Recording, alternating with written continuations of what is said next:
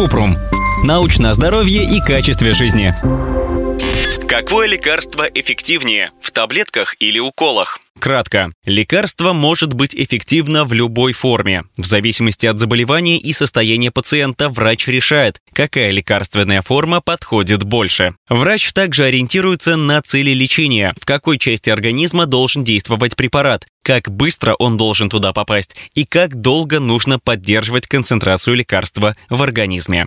Подробно. Врачи считают, что принимать лекарства внутрь в виде таблеток, капсул или дрожжей безопасно, удобно и дешевле. Поэтому такие препараты назначают чаще. Но из-за того, что они проходят через пищеварительный тракт, некоторые препараты могут начать всасываться во рту и ЖКТ, поэтому не попадут в кровь в нужной дозировке. Объясним, как это происходит. Большинство лекарств абсорбируются из тонкого кишечника проходят через стенку кишечника и попадают в печень, а потом через кровоток к месту назначения. При этом стенка кишечника и печень химически изменяют многие препараты и уменьшают количество лекарства, которое попадает в кровоток. Поэтому некоторые препараты вводят в виде инъекций, чтобы действующее вещество попало напрямую в кровь или внутримышечно.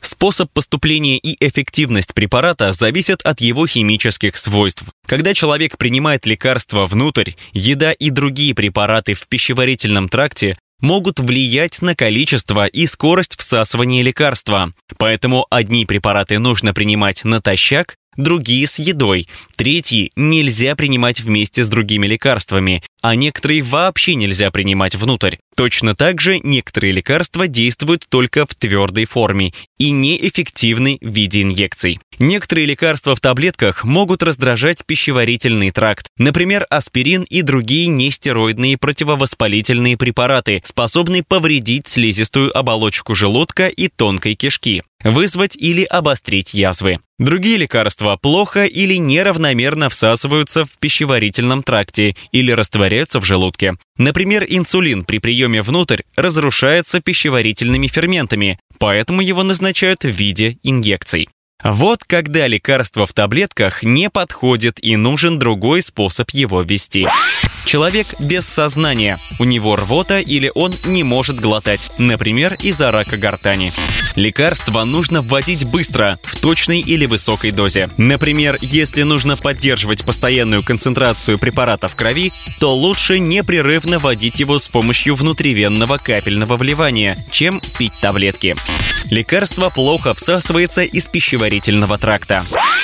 Когда врач подбирает способ приема лекарства, он отталкивается от цели лечения. Например, после операции он может назначить обезболивающее внутривенно, капельно. Так препарат сразу же попадает к болевым рецепторам и подействует. Но если у человека хроническая болезнь и стабильное состояние, то ему неудобно каждый день делать уколы. Поэтому здесь больше подойдут лекарства в таблетках или капсулах.